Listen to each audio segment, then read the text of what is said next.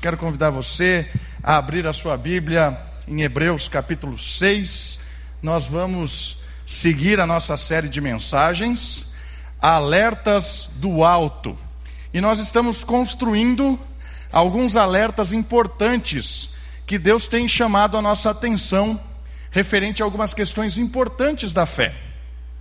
Alertas do Alto chama a nossa atenção para algumas coisas em que, no decorrer da caminhada cristã, nós vamos, de certa forma, nos esquecendo ou nos iludindo com algumas outras coisas e acabamos correndo no início e rastejando no final. A ideia do livro ou da carta aos Hebreus são alertas para que as pessoas, os, o povo de Deus, os eleitos de Deus, não desanimem, não parem de correr, permaneçam no alvo, permaneçam focados e não sejam pessoas que caiam. Hoje a mensagem tem a ver com a palavra cair. E eu gostaria de apresentar para vocês, talvez alguns de vocês conheçam, essa é a Pedra Grande, lá em Atibaia. Já foi lá? Lá tem algumas em volta, é uma montanha enorme. Eu tentei achar uma, uma foto razoável, né? Eu sou péssimo de escolher foto. Aqui tem uns miudinhos de pessoas para você ter a ideia do tamanho disso. É enorme a Pedra Grande. Em volta tem uns roteiros de trilha, tem umas pousadas, muito legal para você levar a sua esposa. Olha só, marido, leve a sua esposa a passar um tempo lá em Atibaia. É bom demais, é legal demais. Atibaia, né? Eu sou de lá, por isso que é legal a cidade. Mas brincadeira. Mas a Pedra Grande é um lugar muito legal. Todo ano a igreja subia lá e o pessoal sobe. E tem um negócio muito interessante que eles saltam de asa delta. E olha só a plataforma com que eles saltam de asa delta. Ali é Atibaia no fundo, olha que legal. E eu queria chamar a sua atenção para essa rampa. Eu não sei o nome disso, mas é um lugar muito esquisito. Por quê? Porque parece que ele é reto. Essa plataforma, essa rocha, essa plataforma que é uma rocha, ela parece reta. Só que ela, você vai andando nela e você vai sentindo que algo não está legal, porque, porque ele vai baixando. E o pessoal vai correndo e de repente ele voa ali, né? salta e tudo mais. Se você tiver com isso, né? Se você tiver sem isso, é fatal. Por isso eu queria que você chamasse sua atenção hoje para um perigo. O alerta do alto hoje é o perigo da queda fatal. Se você começar a andar nessa pedra e estiver desatento, sem perceber, você cai e já era. Entende o perigo disso aqui? É algo, você está andando ali normal, se você estiver distraído, o negócio acaba e já era. O texto que nós vamos estudar hoje à noite, ele fala sobre um perigo que não tem mais volta. É a queda fatal. E o texto, ele está lá em Hebreus capítulo 6, de 1 a 8, e eu gostaria que você abrisse comigo eu quero compartilhar o perigo da queda fatal. Hebreus capítulo 6, verso de 1 até o verso 8. A carta aos Hebreus, como a gente tem estudado, não se sabe o autor, não se sabe exatamente quem era o público inicial, não se sabe como foi a recepção, como foram as cópias, isso é um enigma. Ou seja, é um mistério, melhor dizendo. Mas é uma carta assim repleta de ensinos profundos e ensinos motivadores para o povo de Deus, exortativos. Por favor, acompanhe a leitura Hebreus, capítulo 6, de 1 a 8. Olha só o que o texto bíblico chama a sua atenção e a minha atenção.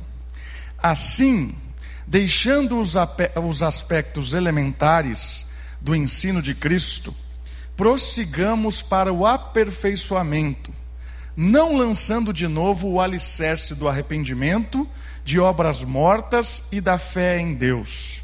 O ensino sobre batismos, imposição de mãos, ressurreição dos mortos e juízo eterno.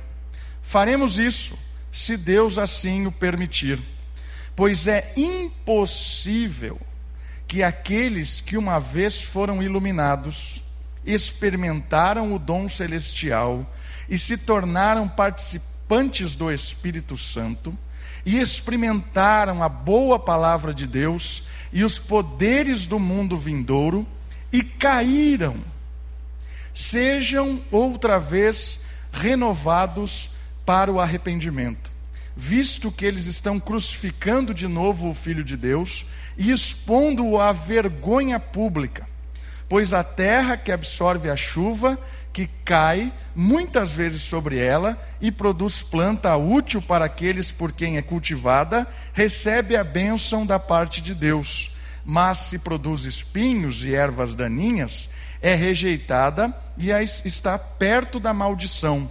O seu destino é ser queimada. Que texto duro, que texto provocativo o autor está alertando esses primeiros leitores de que existe um perigo causado pela comodidade. Porque você percebeu que o versículo começa dizendo assim: assim, ou a outra tradução é portanto. O que quer dizer? Que aquilo que ele disse antes é o que causa isso que ele vai dizer. E o que ele disse antes? Qual foi a mensagem da semana passada? O perigo da morosidade. Daquele que começou com tudo a fé cristã, a carreira, animado com a fé, e ele foi cada vez mais sendo atraído por coisas deste mundo, foi se acomodando, foi se acomodando e começou a levar a fé cristã de forma arrastada. Esse tipo de vida cristã arrastada, morosa, lenta, ele causa isso que o autor está chamando a atenção. Então eu queria que você percebesse que o comodismo, uma vida cristã desleixada, uma vida cristã acomodada, uma vida cristã em que de Cristo só existe domingo à noite, essa vida é uma vida perigosa.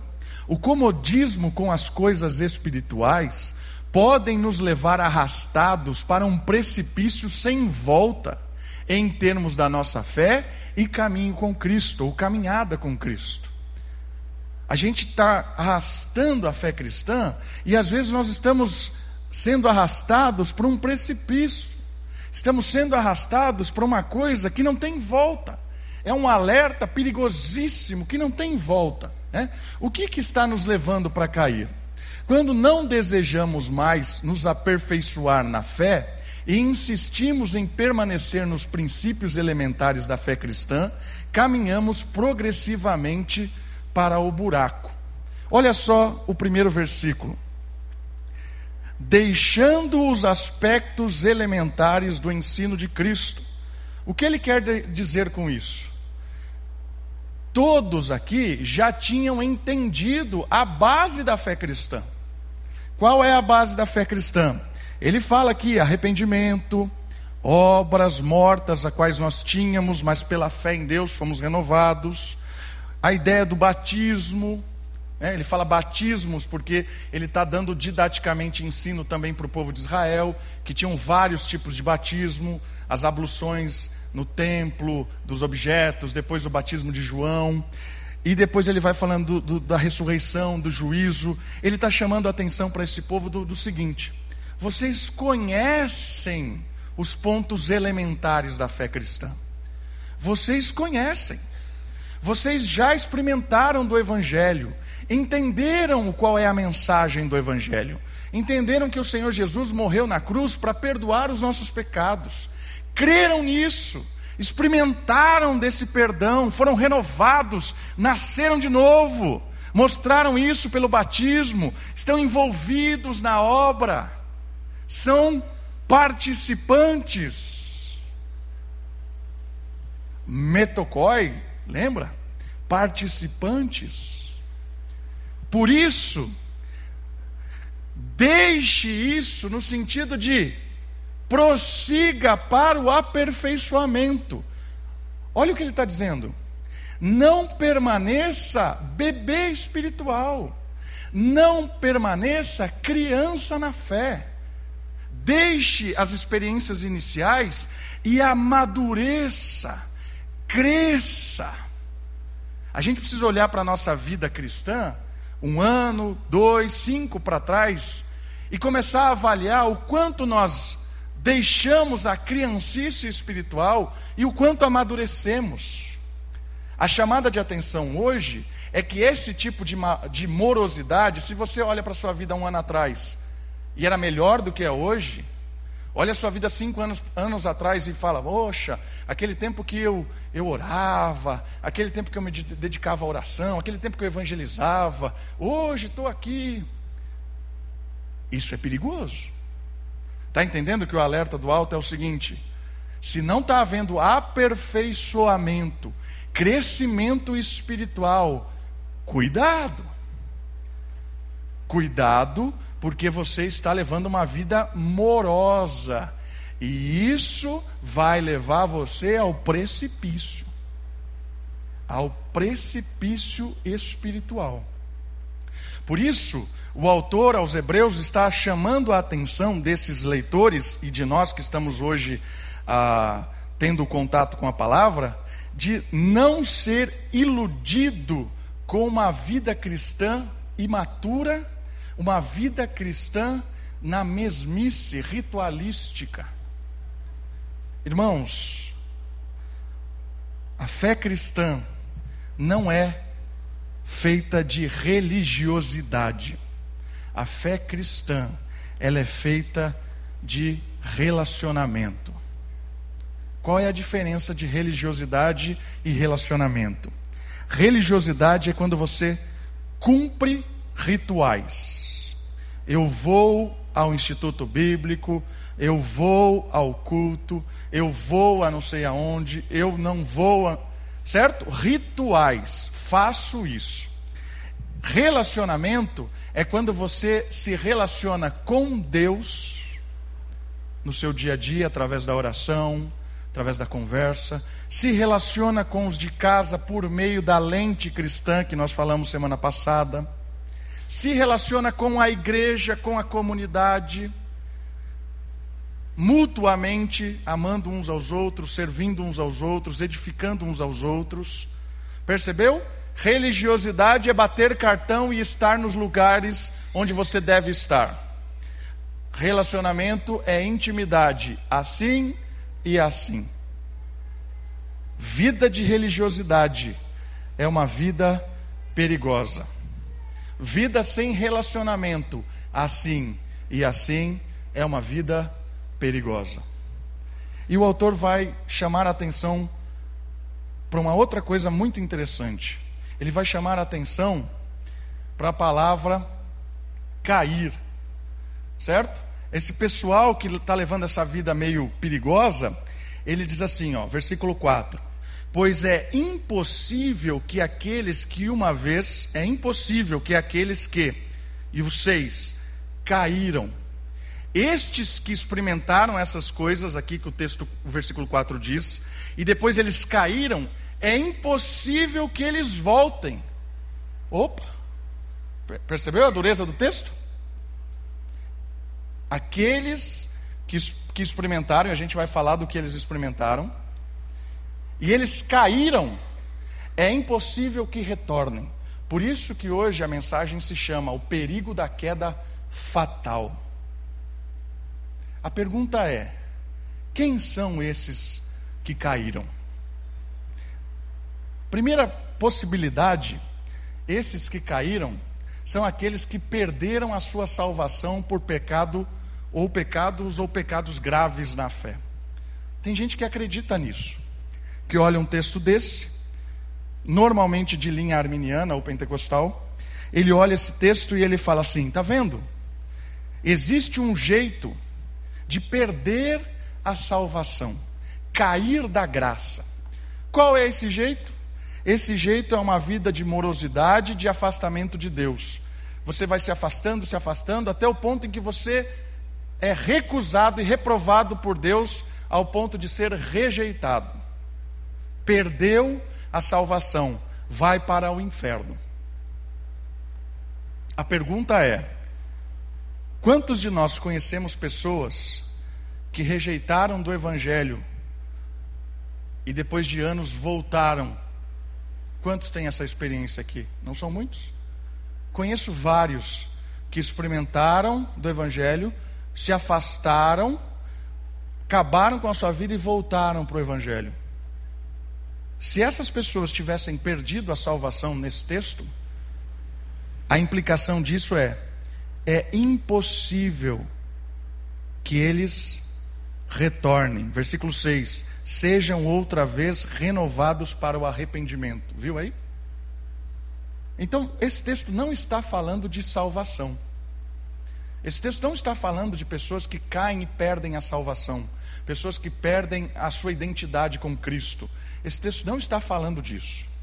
Uma outra, uma outra possibilidade interpretativa é são pessoas que pecaram coisas graves. Fizeram coisas tão graves que Deus os afastou. Mas se você olhar o contexto imediato, qual era o pecado? Pecado de morosidade. Não tem nada de escândalo aqui. É, não tem nada a ver com matou, roubou, é, deu desfalque não sei aonde. É, não tem nada a ver com coisas que a gente acha que são pecados gravíssimos. Tem a ver com o quê? Com morosidade, desleixo com a fé cristã, desprezando as coisas simples do cristianismo. Então não tem a ver com pecado grave. Uma outra possibilidade é que aqui é uma advertência, uma advertência que nunca vai acontecer. Olha, eu estou chamando a sua atenção para o perigo da morosidade, e é tão perigoso que quem cai não volta mais. Mas isso não vai acontecer com você. Tem gente que acha que esse texto está falando isso. É uma advertência, mas ela é uma advertência apenas de uma hipótese. Eu também acho isso muito difícil. Por quê? Porque lembra de qual é o contexto maior? É o contexto de Israel. O contexto maior da, da, da, da carta aos Hebreus é o contexto de olhar para Israel para não errar como eles. E o que Israel fez? Saiu do Egito, liberto por Deus, começou uma vida morosa no deserto, de reclamação, murmuração, e o que aconteceu com eles? Caíram todos mortos no deserto. Não é uma advertência hipotética. Uma outra possibilidade, aqueles que estavam na igreja, mas na verdade nunca foram crentes em Jesus. Alguns acreditam que olham para esse texto e associam com aquele texto de João. Estavam no nosso meio, mas não eram dos nossos. Alguns acreditam nisso, que são pessoas que viveram a fé cristã, estavam aqui, experimentaram da igreja, se envolveram com algumas obras e depois de um tempo se afastou. Por quê? Porque não era um dos nossos. A grande implicação disso é a mesma do de cima. Por quê? Porque quantos aqui conhecem pessoas que estavam no nosso meio, saíram e depois voltaram? Por que, que a implicação é a mesma? Porque é impossível que retornem ao arrependimento.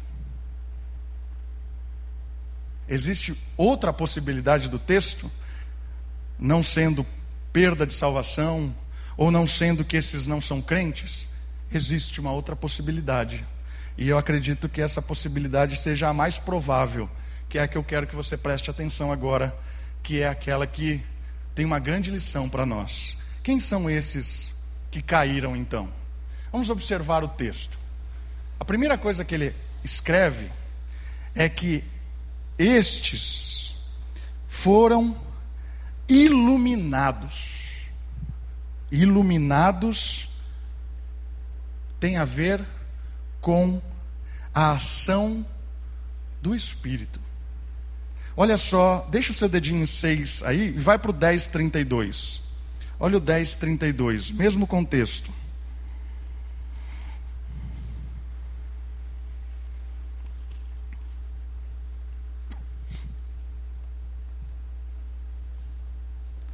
Olha o 10:32.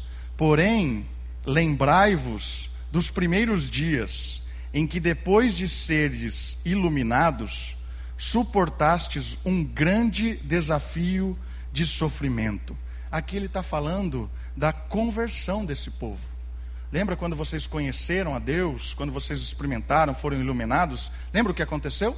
Grande provação. Deixa o seu dedinho em Hebreus e vai comigo para 2 Coríntios, volta um pouquinho. Segunda carta de Paulo aos Coríntios, capítulo 4. Um outro texto que nos ajuda a entender essa questão do iluminados. 4, de 4 a 7. 2 Coríntios 4, de 4 a 7. Entre os quais o Deus deste século cegou a mente dos incrédulos, para que não vejam a luz do evangelho da glória de Cristo, o qual é a imagem de Deus. Pois não pregamos a nós mesmos, mas a Jesus Cristo, o Senhor, e a nós mesmos como os vossos servos por causa de Jesus. Porque Deus que disse: Das trevas brilhará a luz. Foi Ele mesmo quem brilhou em nosso coração para a iluminação do conhecimento da glória de Deus na face de Cristo. Temos, porém, esse tesouro em vaso de barro, para que o poder extraordinário seja de Deus e não nosso. Essas pessoas, elas foram iluminadas, elas foram tocadas pelo Espírito. Elas estavam cegas nas trevas e Deus abriu os olhos delas. E esse abrir os olhos tem a ver com salvação, porque a salvação é um ato de Deus e não nosso. É Deus quem nos salva, é Deus quem nos escolhe, é Deus quem nos busca, é Deus que atribui justiça a nós. Nós respondemos com fé. A fé é a resposta de Deus ter nos acordado de Deus ter nos iluminado. É como se nós estivéssemos mortos num rio, sendo levados, e o pessoal gritando: sai daí, nada contra, nada contra, nada contra o rio, nada, correnteza, nada contra a correnteza. Não tem, está morto. E de repente vem um, um toque espiritual e ressuscita. E aí a resposta é: vão nadar contra agora. Entende? Se não houver a iluminação, o toque do Espírito, a pessoa não acorda. Por isso que a salvação é algo exclusivo de Deus. O ato de salvar, de iluminar, é algo de Deus e não nosso. O texto está nos dizendo que esses que é impossível é, serem reconduzidos ao arrependimento, eles foram iluminados, experimentaram do toque do Espírito. E é mais profundo do que iluminados. Olha esse agora experimentaram o dom celestial. Experimentaram o dom celestial. E essa palavra experimentar, o que ela significa? Né? Qual é a ideia desse, dessa, dessa palavra provaram, experimentaram do dom celestial? Vamos lá, Hebreus 2,9 fala algo importante para nós sobre essa palavra. 2,9. Olha lá. Vemos, porém, Jesus, que foi feito um pouco menor que os anjos, coroado de glória e honra por causa do sofrimento da morte, porque pela graça de Deus sofreste a morte em nosso favor, por, é, em favor de todos. O que ele está dizendo aqui nesse versículo? Que Jesus experimentou a morte, ou seja, a mesma palavra que aparece lá em 6 aparece aqui. Jesus experimentou a morte em favor de todos. Então, experimentar, quem aqui acha que Jesus morreu só um pouquinho, não morreu completamente? Não, ele experimentou a morte por completo, não foi só um pouquinho.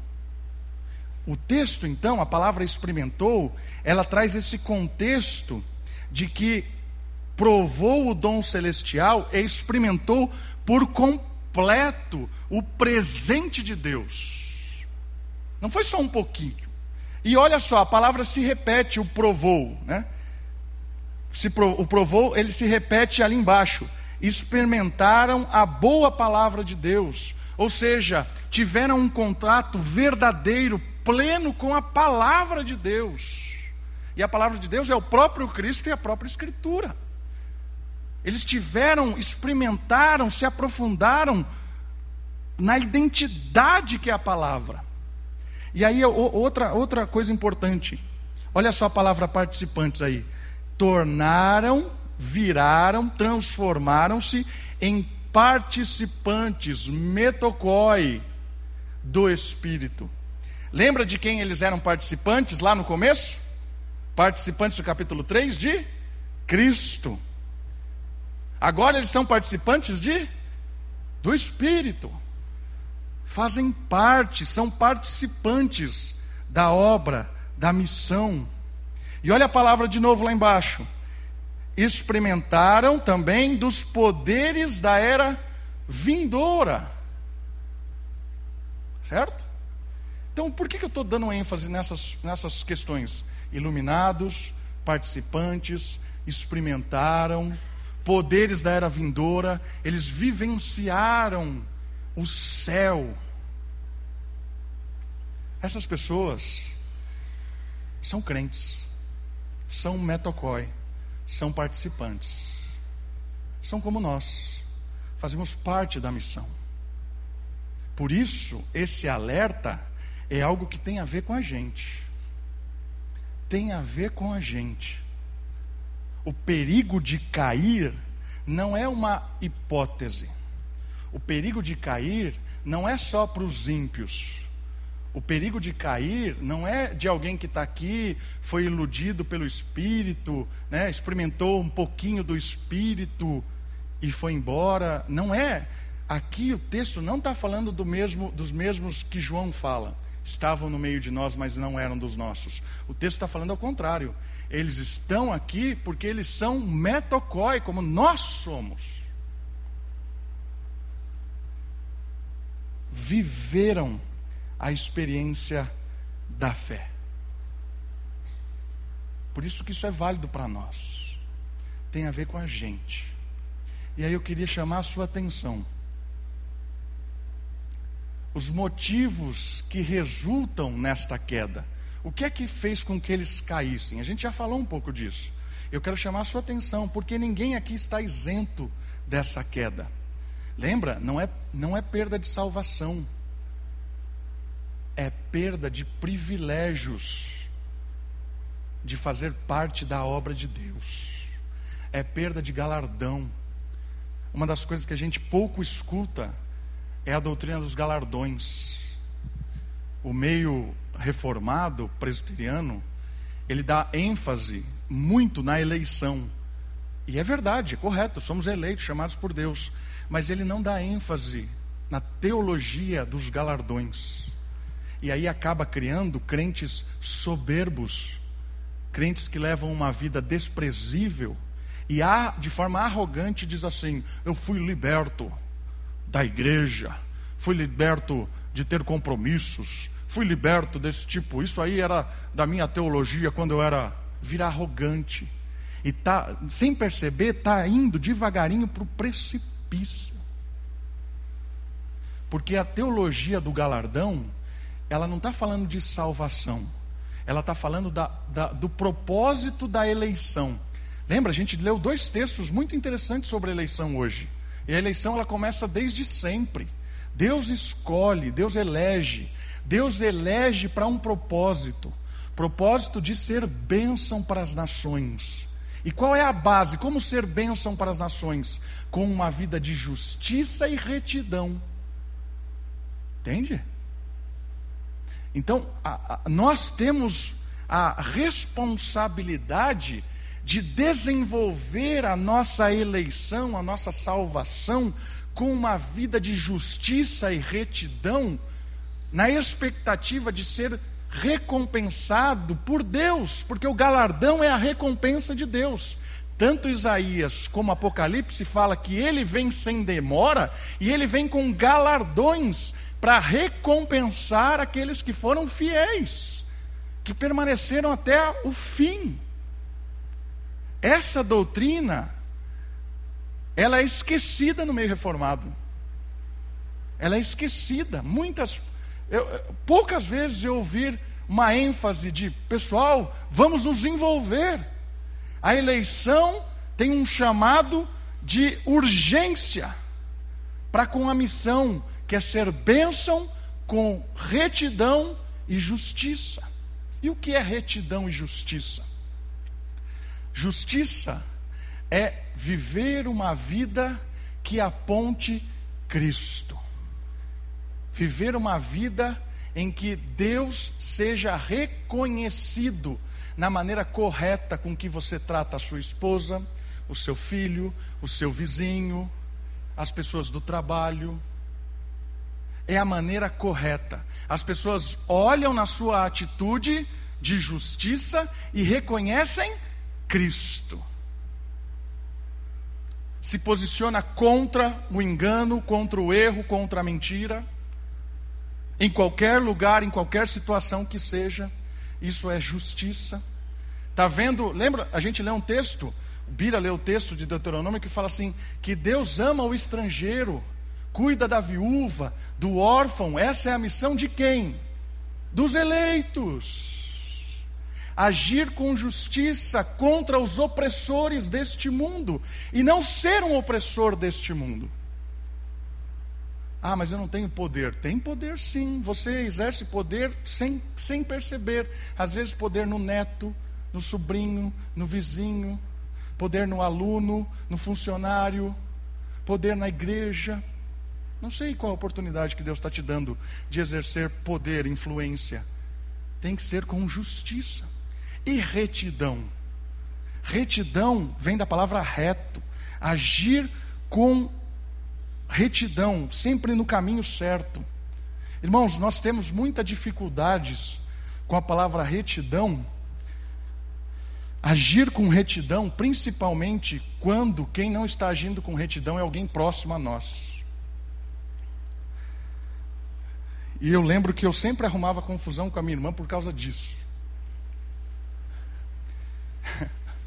Ela sempre achava que porque ela é minha irmã, eu tinha que dar um jeito. E uma vez ela saiu sem carta, ela não tinha carta, ela tinha 17 anos, com o carro, e a Blitz parou ela.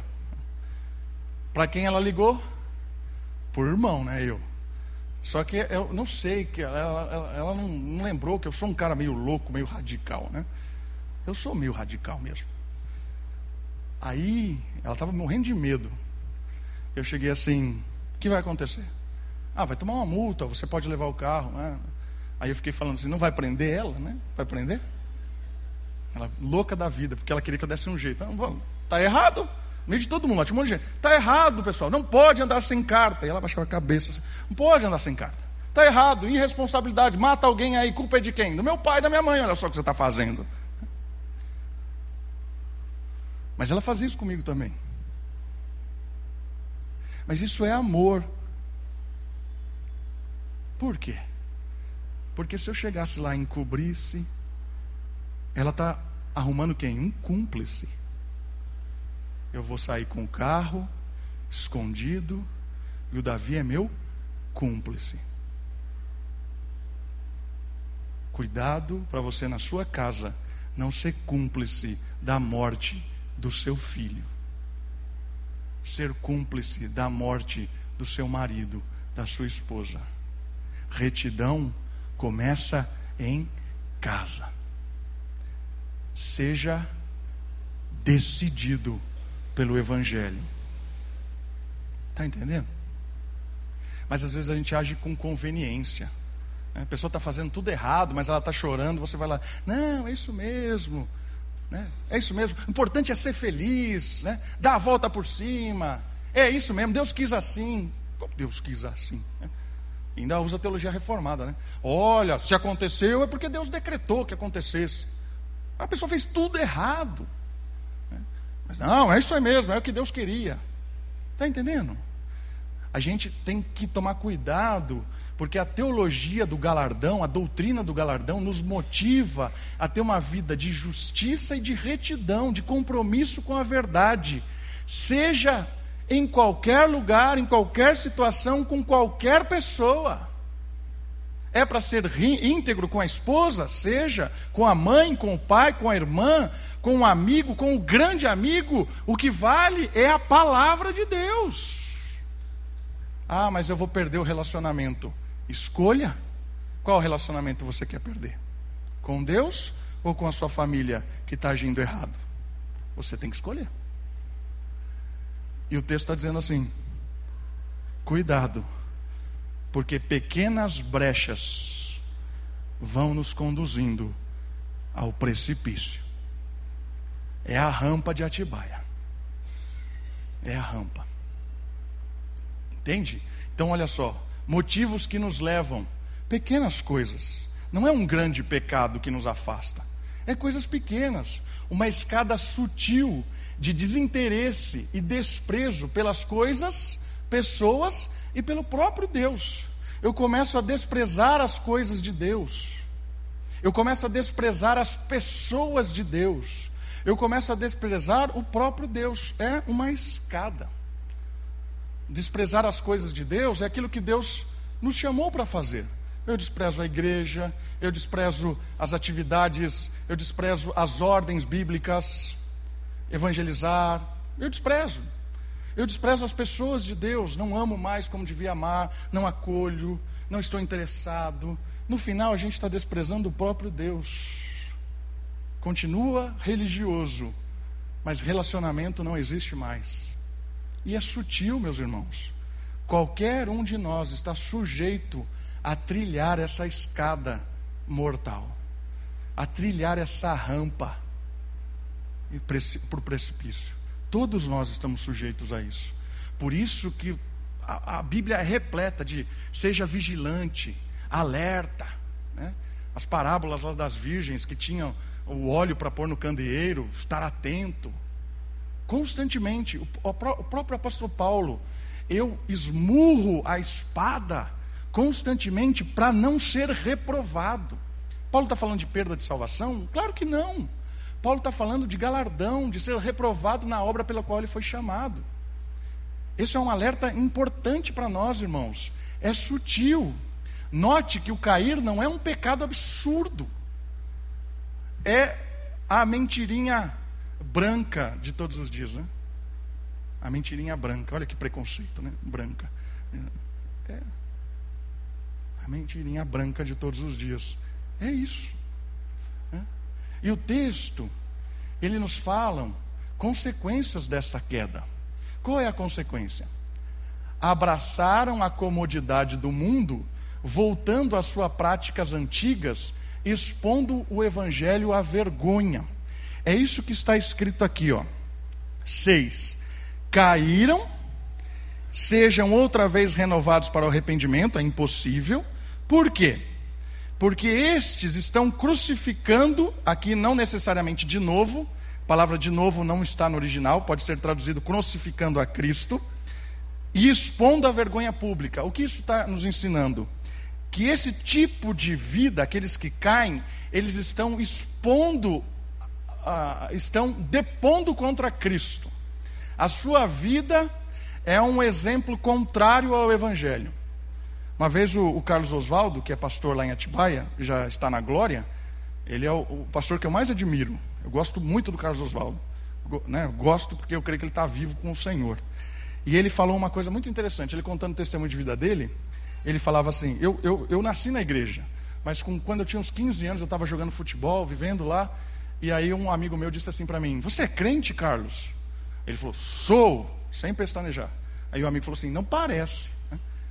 E aí ele, assim, não parece. É isso aqui que o texto está dizendo. Expondo Cristo à vergonha pública. Você é crente? Não parece. Porque a vida ali, as atitudes, estavam expondo Jesus à vergonha pública do que era o Evangelho.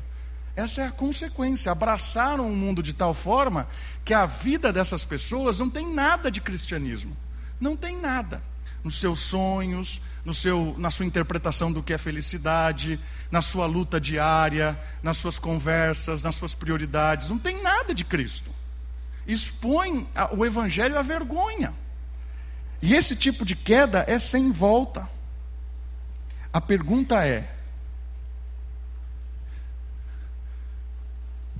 quando é sem volta?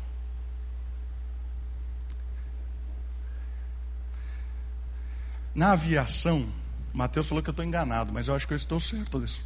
Na aviação tem um termo chamado ponto de não retorno. Isso na, nos aviadores mais antigos. O que é o ponto de não retorno? É quando o piloto, juntamente com seu copiloto, calculava um lugar que ele decolava e a partir de um ponto ele não podia retornar mais. Então esse ponto de não retorno era importante de saber. Por quê? Porque até aquele lugar ele podia retornar. Ele podia voltar, se desse algum problema no avião, ele podia retornar à base. O ponto de não retorno é que a partir dali ele tinha que se virar, porque não dá para voltar mais. Então era importante para a aviação antigamente calcular esse ponto de não retorno. O ponto de não retorno do crente, eu não sei qual é. Nem o meu, nem o de ninguém aqui. Por quê? Porque nós somos aviões diferentes. Né? Aqui tem teco-teco, tem Boeing, tem, tem de tudo. Né? Então eu não sei qual é o seu ponto de não retorno. Eu não sei qual é o meu ponto de não retorno. Por isso eu tenho que tomar cuidado em como eu estou caminhando. Porque se eu abraçar o mundo de uma forma tão grande, não volto mais. E Deus está falando assim: não vai voltar, vai ficar lá fora. Perdeu salvação? Não. Perdeu o privilégio de comunhão com Deus, de alegria da missão de Deus, vai sofrer na mão do capeta, que é o dono do mundo, o Deus deste século. É aquilo que Paulo fala em Coríntios capítulo 5 entregue a Satanás para a destruição da sua carne, e no dia do Senhor ele é salvo. 1 Coríntios capítulo 5.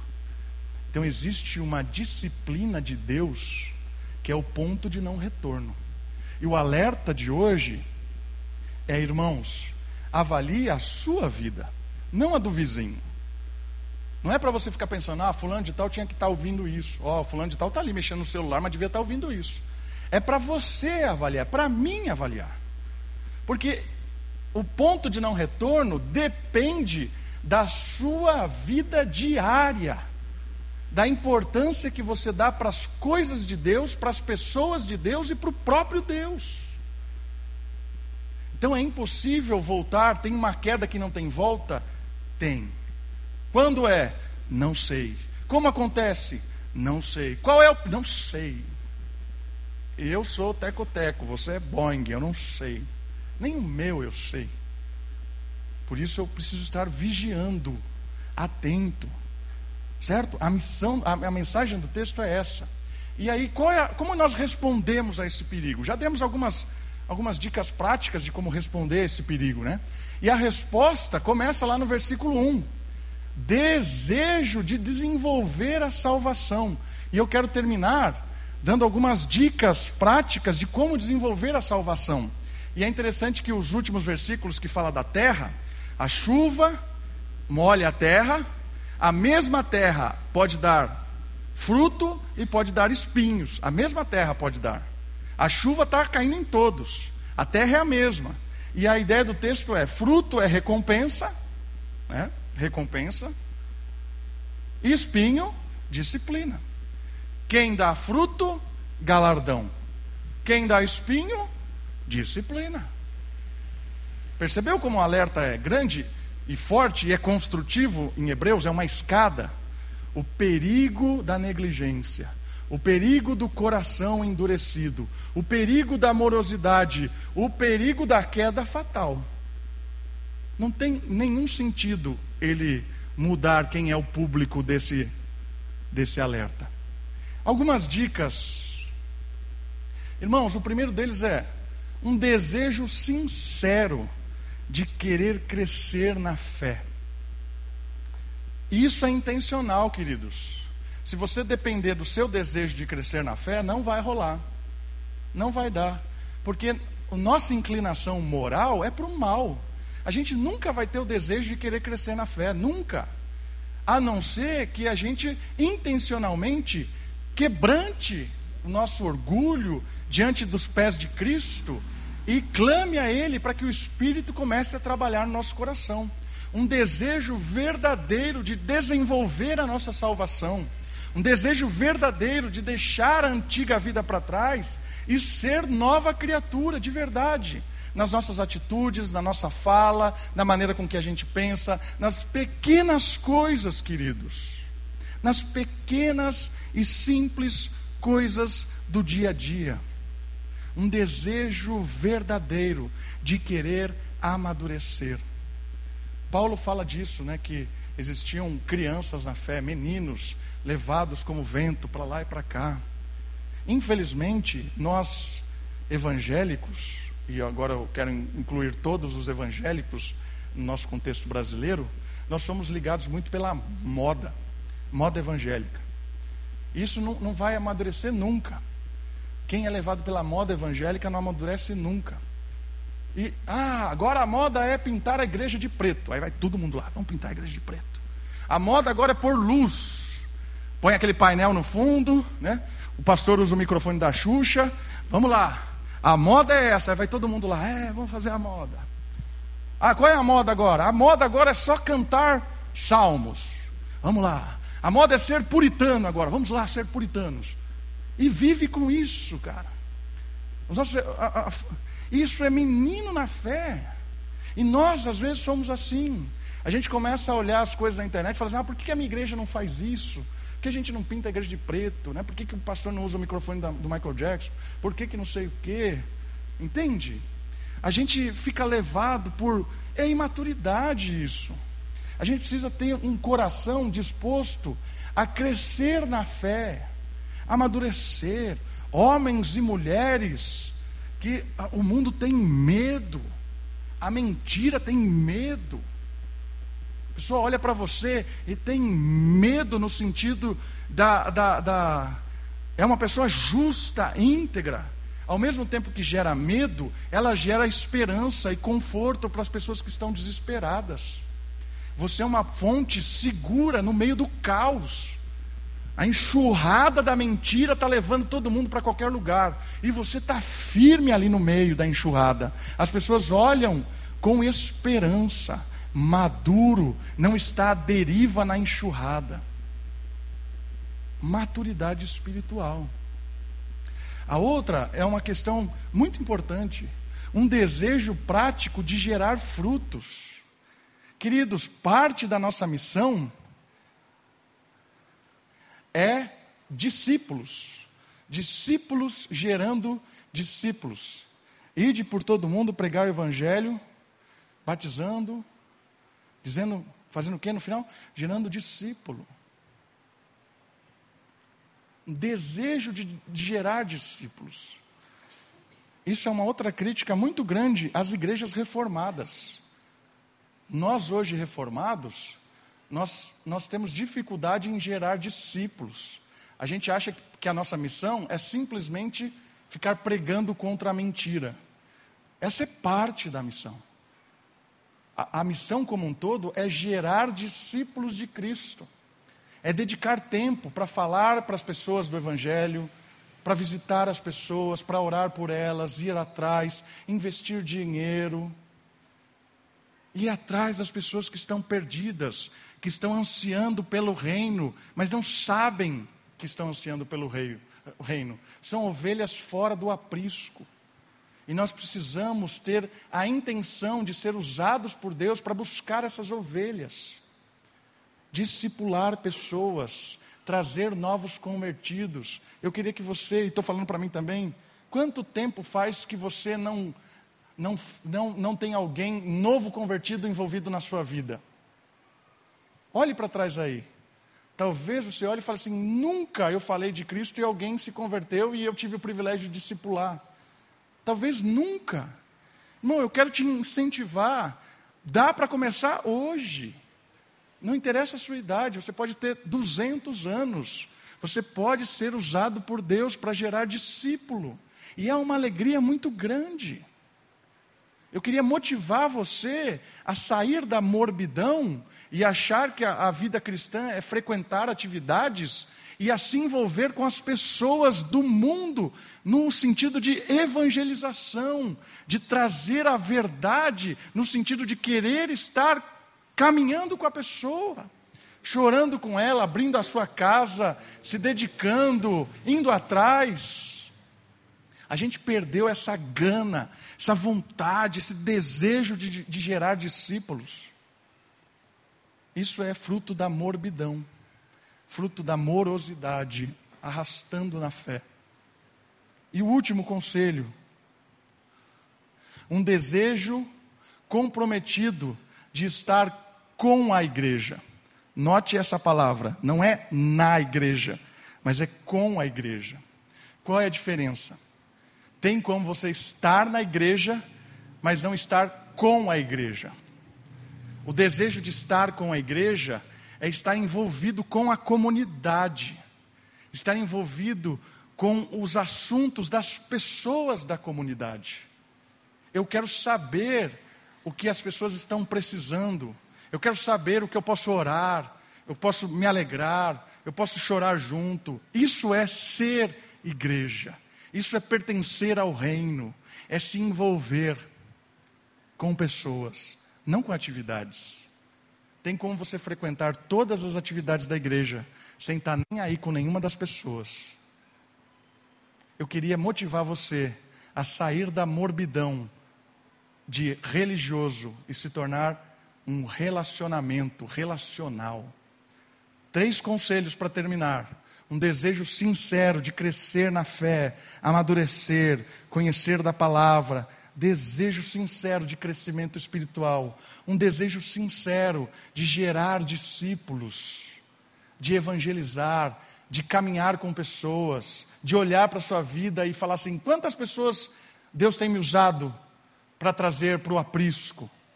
E um desejo sincero de se ser igreja. E ser igreja não tem como ser sozinho. Não existe eu, igreja, existe nós, igreja. Ser igreja amar uns aos outros, suportar uns aos outros, caminhar uns com os outros. O alerta de hoje é para que a gente não caia no precipício sem volta, que é o precipício da morbidão espiritual. Talvez você esteja na beira ali, ó, parado olhando. Tem que dar um passo para trás. Tem que começar de novo. Deus não se cansa dos nossos recomeços. Vamos orar?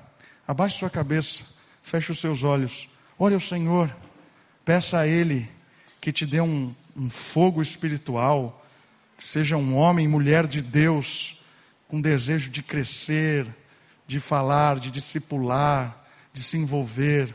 Olhe ao Senhor.